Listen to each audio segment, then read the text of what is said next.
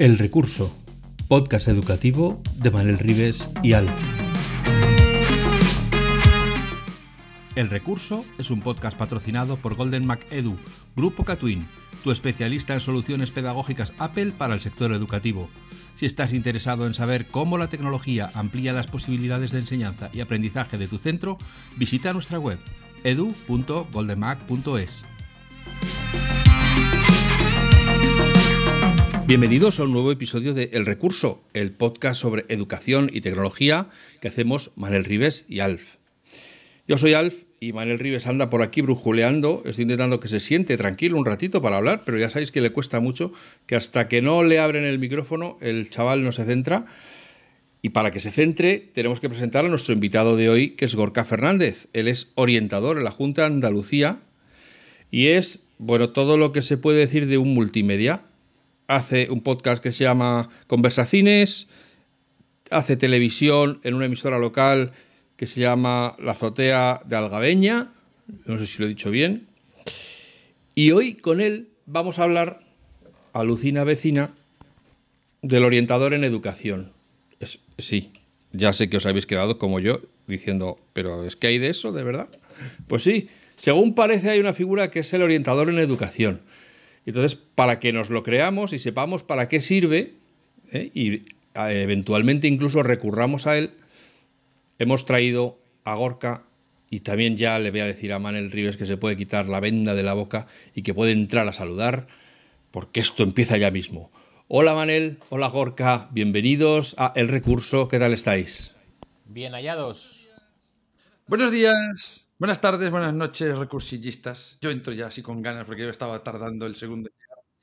Entro ya con fuerza, leónica, a hablar con un colega que hace muchísimo tiempo que nos conocimos y luego mantuvimos lo que tienen las redes, ¿no? que son muy malas, muy malas, pero luego tiene estas cositas que siempre alegran el, día, el año o incluso la vida, que fue conocer a Gorka.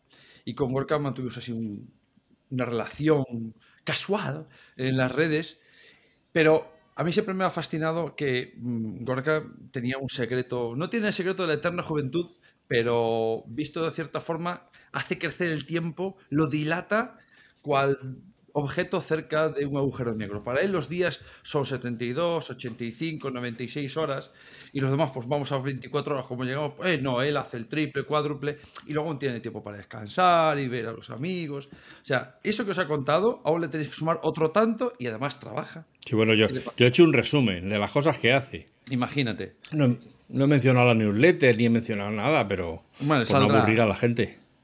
Así que la primera pregunta, Gorka, aparte de saber qué tal está, es ¿por qué leche haces todo esto, Gorka? Bueno, bueno, bueno, bueno, una pregunta, empezamos con una pregunta fuerte. Hay, un, hay un podcast que me gusta mucho que se llama Aprender de Grandes, eh, que siempre empieza con una pregunta fuerte.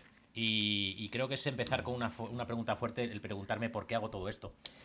Bueno, porque, porque me siento bien, porque me siento bien. Sí que es cierto que, mucha gente me, dice cómo llegas a todo eso. Pues yo creo que es un puntito de una cierta productividad no asimilada.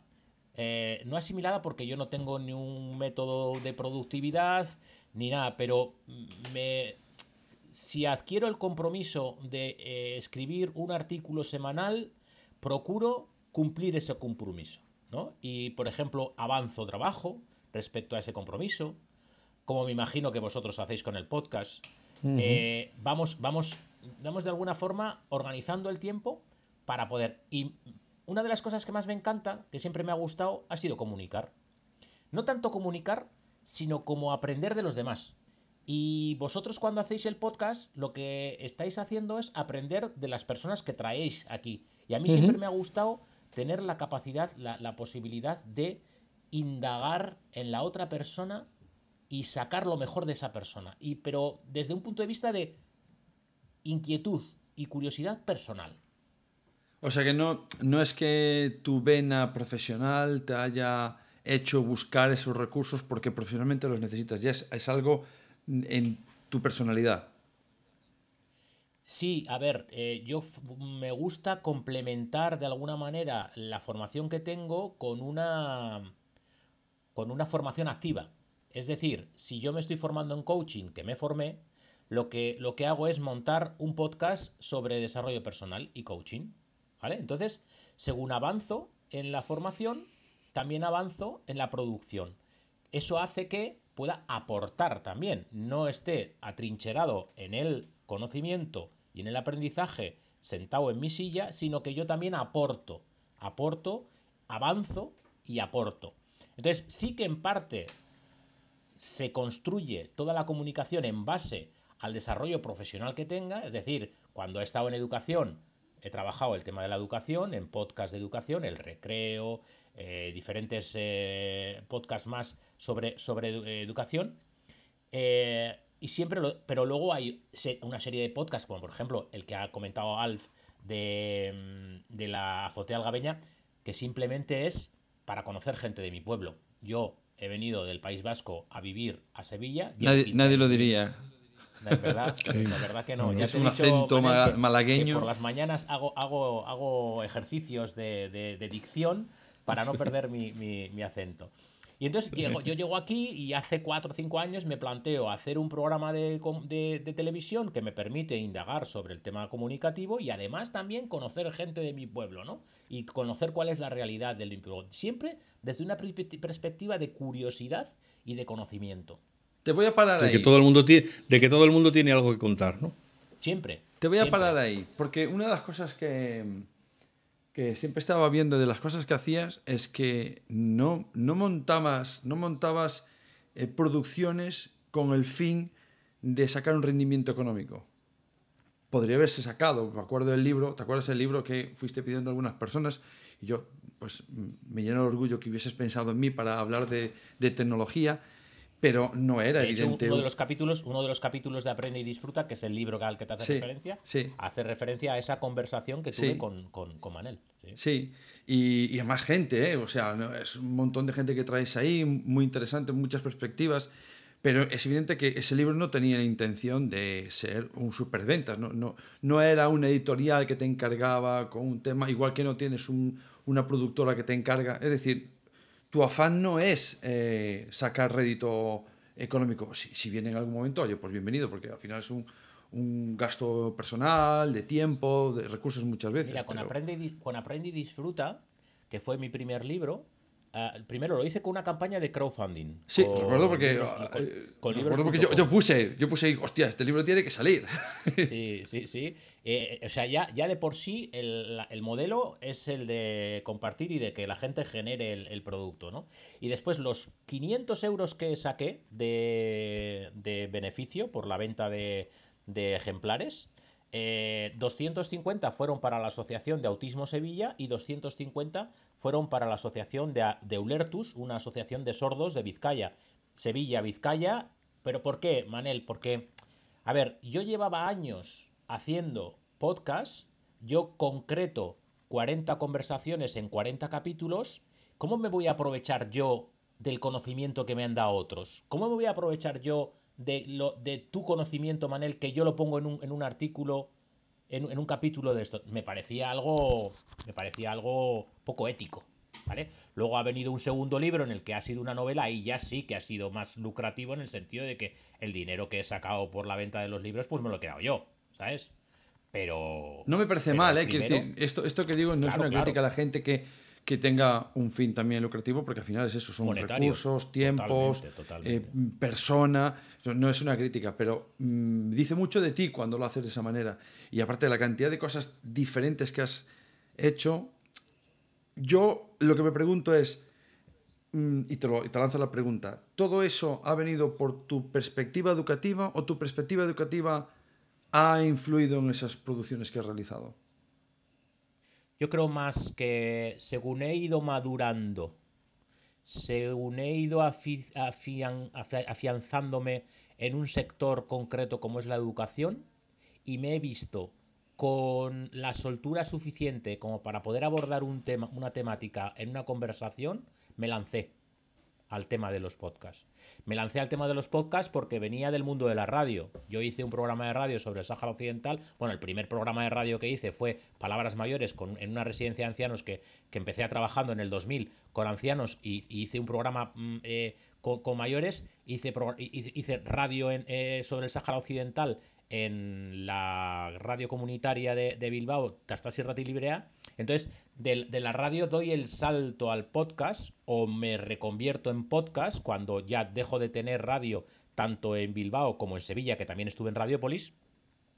Pero cuando yo veo que tengo cierta madurez dentro del sector educativo, es cuando me lanzo a, hacer un podcast. Por tanto, yo optaría por tu segundo planteamiento, es decir, una vez que he generado eh, una, una vocación en el mundo de la educación, es cuando me lanzo a, generar el producto, ¿no? A generar los, los podcasts.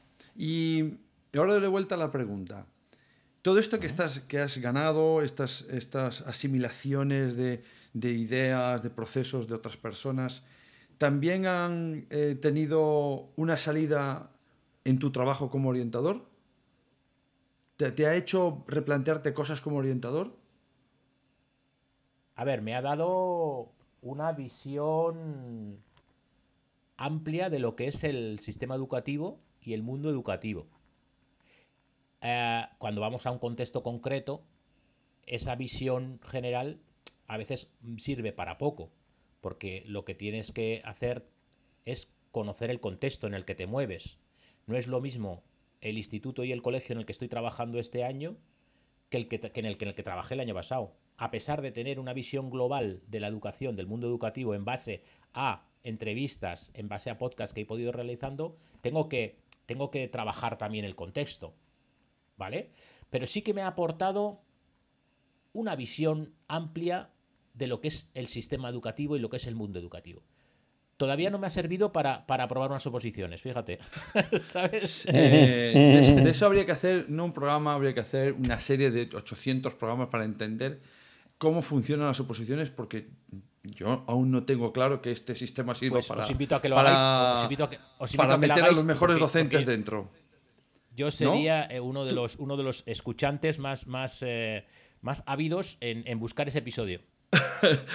No, yo sé que todo el mundo tiene ganas de aprobar una oposiciones, todo el mundo, bueno, al que le interese, evidentemente, pero sigo sin saber realmente si este sistema está más pensado para que sea fácil para la administración, filtrar, más fácil eso que, que buscar los mejores eh, profesionales y me tengo la sensación de que los agentes implicados, llámesele sindicatos, administraciones, no están tampoco por la labor de meter a los mejores, sino... Es un temazo, ¿eh? Es un temazo. He abierto melón ahí, menos ah, Has abierto melón, porque mi, siguiente, mi siguiente pregunta es, bueno, ya que haces todas estas cosas y en las oposiciones no tienen en cuenta nada esto, porque eh, me hace mucha gracia que, que uno de los apartados de la de la competencia digital docente, que es uno de los temas últimamente en todas las redes. Estamos, estamos todos los docentes diciendo, al que ha inventado esto en cada autonomía deberían de echarlo a la calle, pero ya, sin preguntar.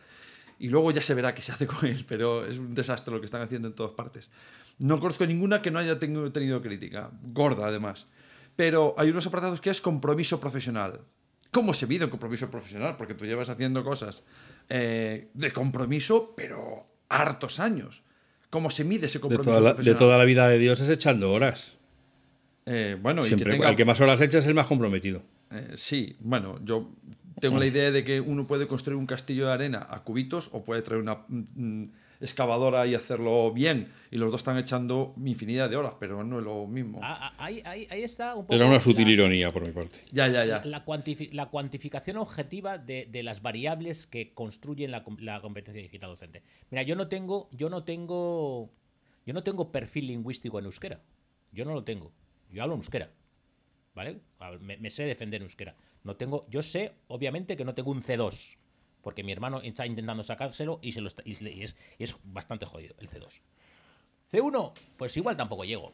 Vale, pero yo hablo euskera, ¿vale? Hablo euskera. Yo tengo una competencia digital docente. Yo desde, desde que he tenido cierta inquietud por el tema de la tecnología y por el tema de, la aplicación de, los recursos tecnológicos, pero no tengo acreditada eh, eh, competencia digital docente.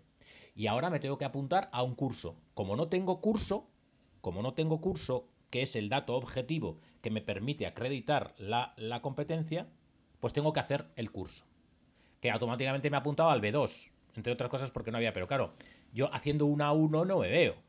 Yo no me veo haciendo una 1, porque quieras o no. O sea, que, quiero decir, igual es muy, igual es muy pretencioso por mi, por mi parte, pero yo no me veo en un B1. En un, B2, en un B1, en un, en un B2, bien, el, B, el, C1 y el C2 no se acredita todavía en, en Andalucía. Pero en Pero, ningún sitio hostia. se acredita el C1 y el CO2 porque lo hacen con entrevista y habría que preguntar, como en la serie eh, de cómics de, de Moore, eh, quién vigila a los vigilantes, quién decide que hay que evaluar eso, ¿no? ¿En base a qué? Y, qui- y quiénes son ellos para decir que tú sabes o tú no sabes, ¿no? Cuando a estas personas nadie le ha dicho que sí sabe. Eh, bueno, se podemos estar así tú- hablando. tú planteabas, planteabas cómo se mide la, la adherencia profesional, ¿no? O cómo se dice, Sí. cómo se, cómo se, cómo se, cómo se, con- cómo se el, el compromiso profesional, cómo se mide. Pues yo creo que hay mucho de subjetividad en, en- en- en eso. Pero en el efecto que tengas en los, en, los, en los discentes, yo creo. Sí. En el efecto que tenga en los discentes. Yo suelo decir que es, eh, tú, tú trabajas y, y- y tienes un ámbito de aplicación que puede ser la- los niños de tu clase, los niños de las familias, el resto del cole, o incluso otros coles y da formación, o incluso si eres un guay de la administración, pues generando dinámicas, pero al final tienes un ámbito de aplicación en el que llegas. Otra cosa que esa, esa aplicación sea buena o mala de lo que haces, ¿no? Y sí, eso es. Además, bueno, y fijaos, cuando íbamos eh, en bromas o no bromas eh, con el tema de quiénes son los orientadores o dónde están los orientadores, el que no se les ve o, o tal o cual, eh, claro, el contexto de la persona que está en orientación es muy grande y puede variar también, ¿eh? Porque yo he estado trabajando en un instituto con 1.500 eh, alumnos y alumnas, con una compañera orientadora y éramos dos para 1.500 y he estado trabajando también en un instituto con, eh, con 800 y con una orientación solamente, una persona en orientación. A ver, es complejo, es complejo, es complejo. Y además el contexto para, para el orientador y, la orientadora es todo. Todo el centro. Es todo el centro. Te, te quería preguntar por eso ya que entramos en materia. em, ¿Tú cómo estás viendo ahora mismo eh, el departamento, porque se le llama así, departamento de orientación? ¿no? El orientador o la orientadora que trabaja ahí, eh, ¿cómo ves cuál es su trabajo? ¿Ves que realmente mm, los compañeros se, se aprecia el trabajo que realiza? ¿Realmente eh, el trabajo que están, a, los que, a lo que están encomendados eh, está ejerciendo un efecto? ¿No lo está? ¿O trabajáis y pff, llegáis a casa diciendo, joder, estoy trabajando aquí como un animal y, y- y, oye, Vamos, eh, nos a- conseguimos... a, a casa y seguimos trabajando. Como todo, ¿eh? Como todo el mundo, ¿eh? Que Sí, llega sí. a casa y sigue trabajando. Que a mí este fin de semana del instituto me ha llegado cuatro correos electrónicos. Eh, y, y ent- entiendo que son pocos, pero eh, que alguien Bueno, se cada siente uno si es un a- tema de un niño ya da para bastante. Sí, bueno, me refiero no, no- no sobre un niño, sino diferentes cuestiones, ¿no? Pero que quiero decir que, que, que alguien se- de dirección o alguien del, del instituto se siente un sábado o un domingo por la tarde a redactar un correo electrónico que tenga que ver con, con, la, con, con el día a día del, del- de, de entre semana, dice mucho. Es Claro, decir, que sí. estamos desbordados. Y estamos desbordados orientación, y estamos desbordados dirección, y estamos desbordados, está todo el mundo de- desbordado. ¿Cómo se ve? Mira, yo no sé si es una apreciación subjetiva, pero a mí me da la sensación de que a la gente no se deja asesorar. Y la función del orientador y de la orientadora es la asesoría. O sea, ya es que ya lo dice su palabra, ¿no? No, Orientar. no, claro, claro. No es, no, es la, no es la intervención, aunque intervenimos mucho, ¿eh? Porque muchas veces eh, traen alumnos o alumnas al, despacho y tenemos que intervenir con ellos cuando ya está desbordado en el aula y servimos un poquito de, de válvula de escape y más o menos encontramos un hueco para poder trabajar con esos alumnos que son nuestros, porque los de atención a la diversidad son nuestros alumnos y nuestras alumnas, son los chavales que nosotros tenemos que coordinar esa intervención y, esa, y, esa, y ese trabajo con ellos. Pero creo, creo que los compañeros y compañeras no ven la figura de la orientación como asesoramiento. Y creo que hay muchas veces que planteas cuestiones claves de cómo trabajar con un menor con necesidades educativas especiales concretas, con unas pautas concretas. No. Muchas veces, Manel, con el tema de las altas capacidades, por ejemplo, lo vemos eh, claramente. Tú planteas un, eh, informe psicopedagógico. Tú haces, una, tú haces una evaluación psicopedagógica que te lleva, imagínate, dos, tres meses de entrevista con padres, eh, pasación de, pruebas, entrevista con el entorno. Eh, bueno, te lleva, te lleva mucho trabajo. Planteas en un dictamen o planteas que este chaval tiene unas altas capacidades. Sobredotación, eh, vamos, lo que, lo que sea, ¿no? Del, del, gradiente que existe. ¿Vale? Eh, bueno, pues llegas, llega, llega al aula y, el tutor o la tutora dice, no, no, no, este no tiene altas capacidades, es que este no hace nada. Es un vago y no hace nada. ¿Cómo va a tener altas capacidades?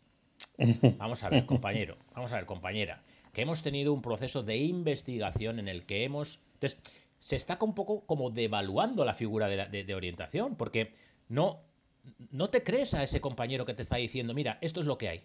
Y hay que trabajar lo mejor, las, las mejores condiciones para eh, que, tenemos que, aportar a este tipo de alumnado son esta, esta, esta, esta, esta y esta.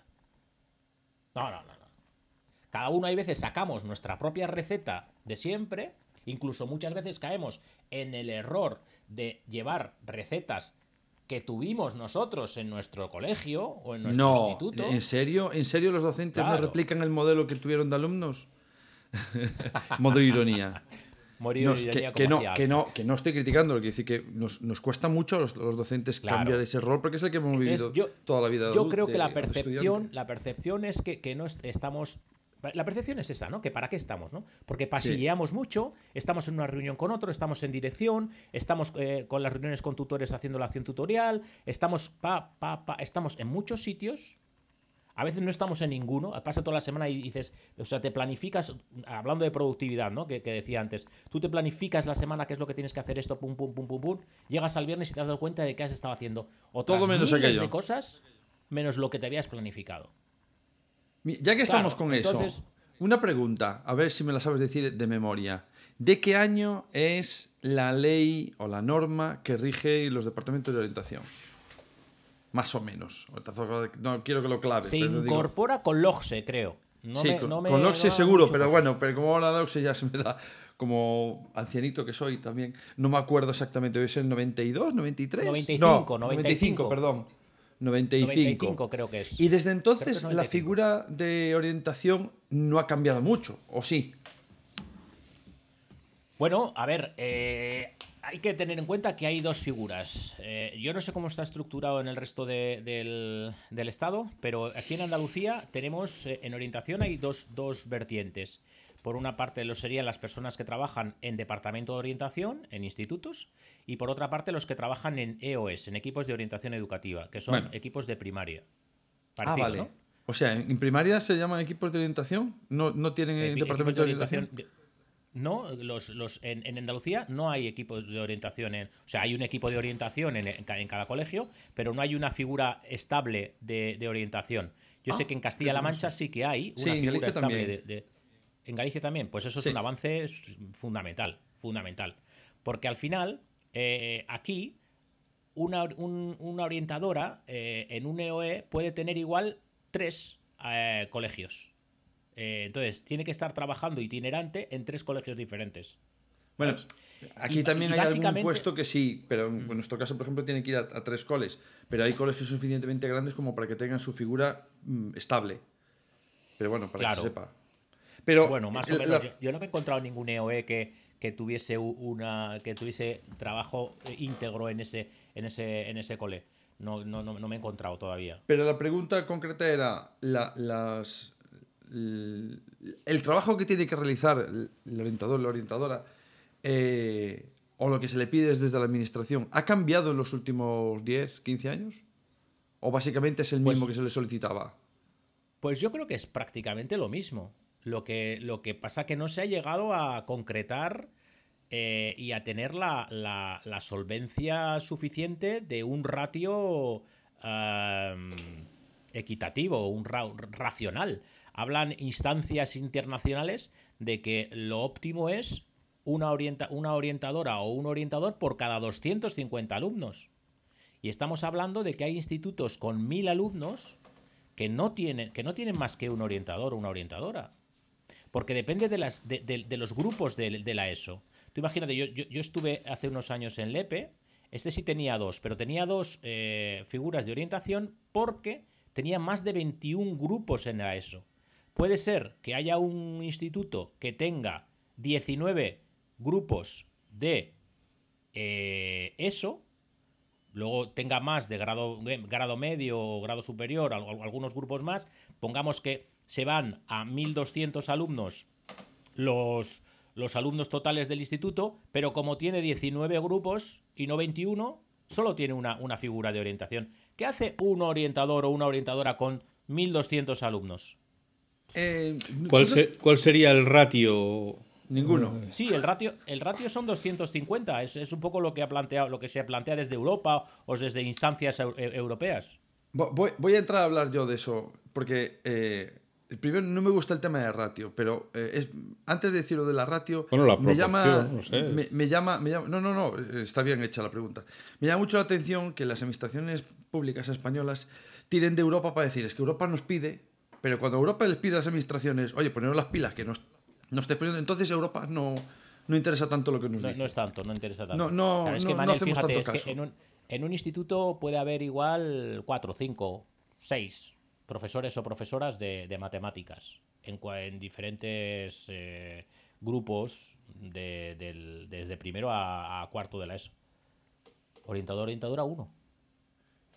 Y, ahora es donde digo lo de, lo de los ratios. Yo entiendo que hay que buscar una forma de establecer cómo, cómo dividimos, pero digo yo, Mm, tiene que ser algo más que el número de alumnos, porque como dices tú, pues tener, y, bueno, has dicho el número de alumnos, pero no has dicho, por ejemplo, cuántos casos tienes. Puedes tener 300 alumnos y tener 25 disléxicos, 10 TDAHs. Bueno, siempre, hay, eh, siempre hay, una, hay una, a nivel poblacional, siempre hay un tanto por ciento de, de, casos de necesidad de, atención a la diversidad que vas a tener que atender en un, en un, en un pero, pero varía mucho. te, lo, compro, te lo compro, te compro el, el, intervenir con. Pero pasa que, fíjate, ten en cuenta que así como aquí, aquí, en los EOS se fija mucho el trabajo de los orientadores y las orientadores en la evaluación psicopedagógica y poco más, en, en, los, en, los, colegios de primaria, poco más. Se hacen más cosas, pero poco más.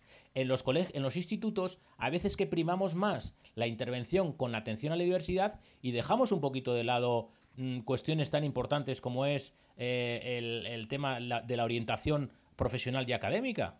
Ahí va que ahí quería llegar yo, porque cuando hablas, claro, todo va un poco ligado, ¿no? Estás diciendo, estamos desbordados. claro, al final estás eh, apagando fuegos continuamente y no te da tiempo a, poder trabajar a largo plazo.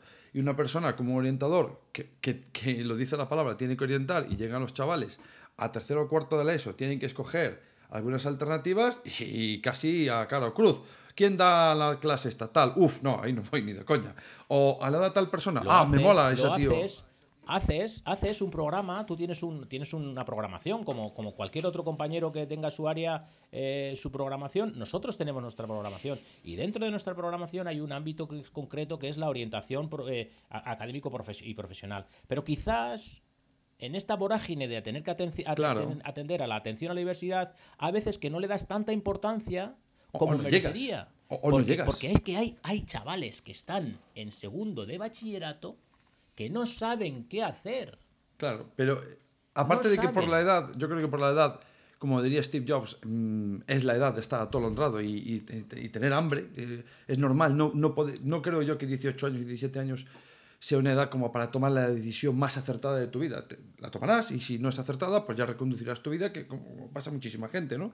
Pero si tenemos una figura que es de orientación para que ayude a determinar cuáles son tus, lo que diría Sir Ken Robinson, ¿no? Tu, tu, pasión, tu elemento. Tu elemento, ¿no?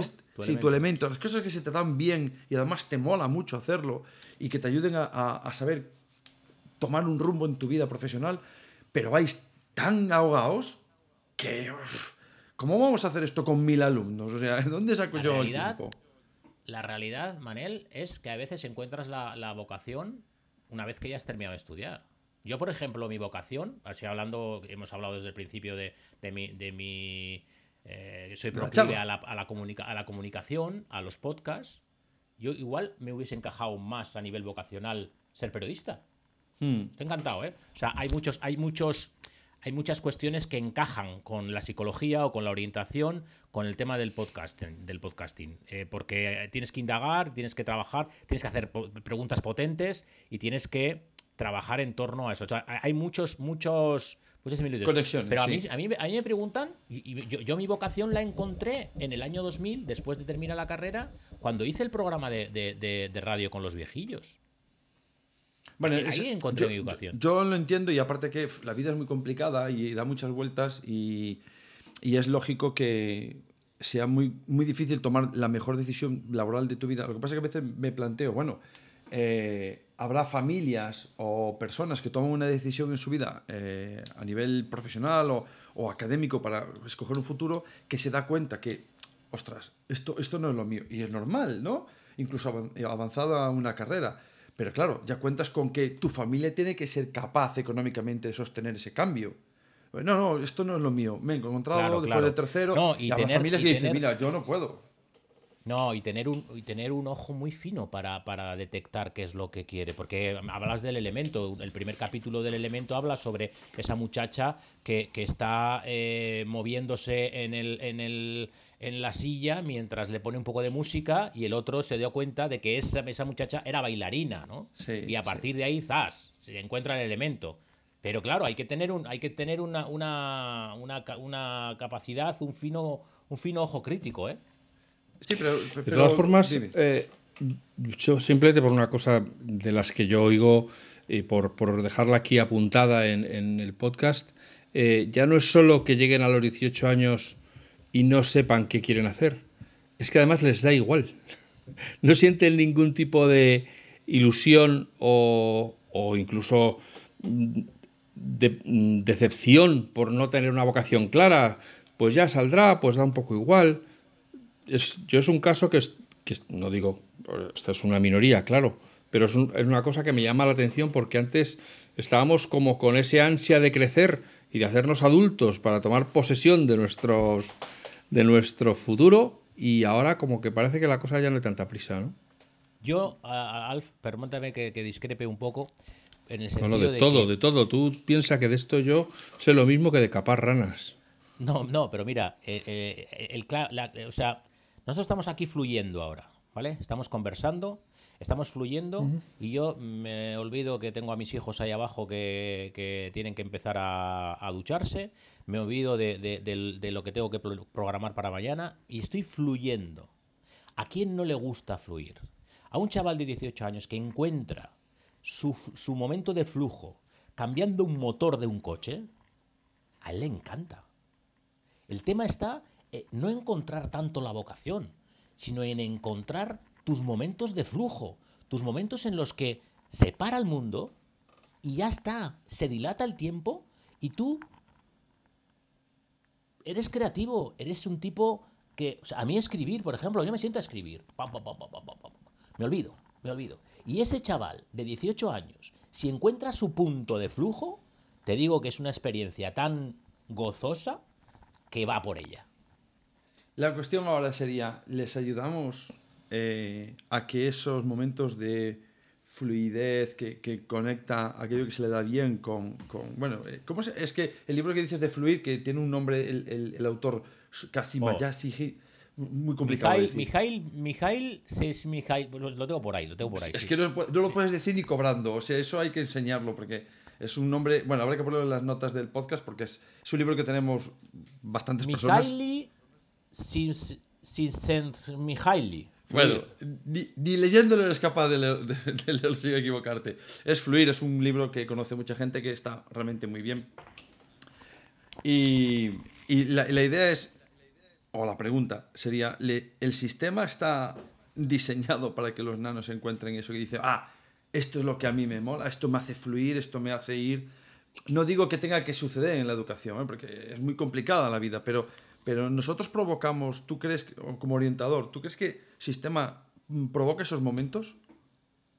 Yo creo que estamos muy encorsetados. Yo creo que la dinámica sigue siendo muy arcaica y las metodologías eh, no permiten hacer, no, no permiten ser tan creativos. Me da la sensación, ¿eh? Me da la sensación. Quiero, quiero pensar que, que no es así, Pero yo ahora, bueno, yo estoy ahora en un programa que se llama Programa de Acompañamiento eh, y entonces yo estoy cogiendo a los alumnos de forma individualizada. Estoy trabajando el aspecto de asesoramiento individualizado que trabaja la orientación dentro de un programa, ¿no? Entonces, claro, yo me siento con los chavales cara a cara, cara a cara, uno a uno. Y estamos, vamos intentando buscar qué es, cuál es su, interés eh, y, trabajar diferentes cuestiones. Claro, eso no lo puede hacer un tutor o una tutora en un aula con 25 chavales. Ese descubrir cuál es eh, la, inquietud que tiene ese, ese alumno, esa alumna. Entonces, yo creo que hay por ahí un poco que la metodología eh, nos, nos, pierde. Estamos un poco encorsetados, me da la sensación. Bueno, pues eh, vamos a hablar otro día de cómo sería ese departamento de orientación en un instituto idílico y qué habría que hacer para, para que esto fuese de otra manera. ¿Te parece? Venga, vale. Bueno, pues entonces, Alfonso, por favor, haz la ceremonia. Sí, bueno, eh, ya sabéis mi opinión sobre estos podcasts de media hora. Yo os invitaría a que os fuerais a manifestar todos los que queréis podcasts más largos delante de las puertas del recurso para pedir que se alargue esta duración, porque es que, que estás justo ahora, como dice Gorka, estás fluyendo, estás ya metido en la conversación y es que es un interruptus total es que hay que dejarlo para otra ocasión cuando, cuando Gorka nos pueda hacer hueco en su agenda.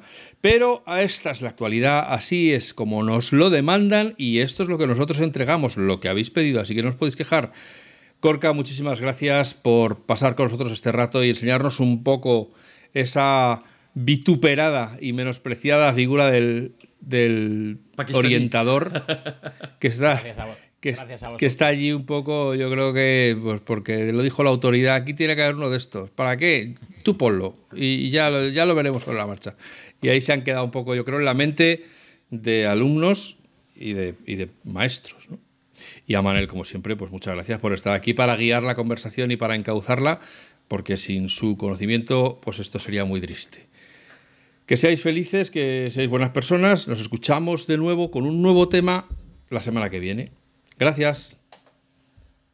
Podcast patrocinado por Golden Mac Edu, Grupo Catwin, tu especialista en soluciones pedagógicas Apple para el sector educativo. Si estás interesado en saber cómo la tecnología amplía las posibilidades de enseñanza y aprendizaje de tu centro, visita nuestra web edu.goldenmac.es.